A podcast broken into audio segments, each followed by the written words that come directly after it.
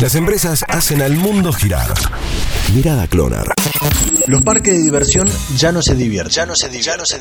Son uno de los tantos rubros que trabaja principalmente de la mano con el turismo. Y en lo que va de la cuarentena siguen perdiendo plata. Desde la Cámara Nacional, que agrupa unas 200 firmas de entretenimiento, hicieron cuentas y dicen que llevan más de 1.500 millones de pesos perdidos.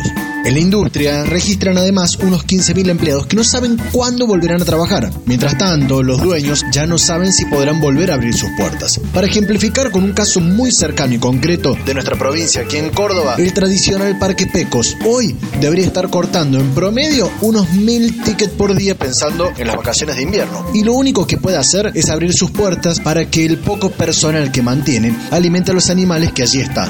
La luz al final del túnel en el sector del turismo y el entretenimiento es cada vez más oscura. Y más que túnel, están en un laberinto y nadie sabe si tiene salida.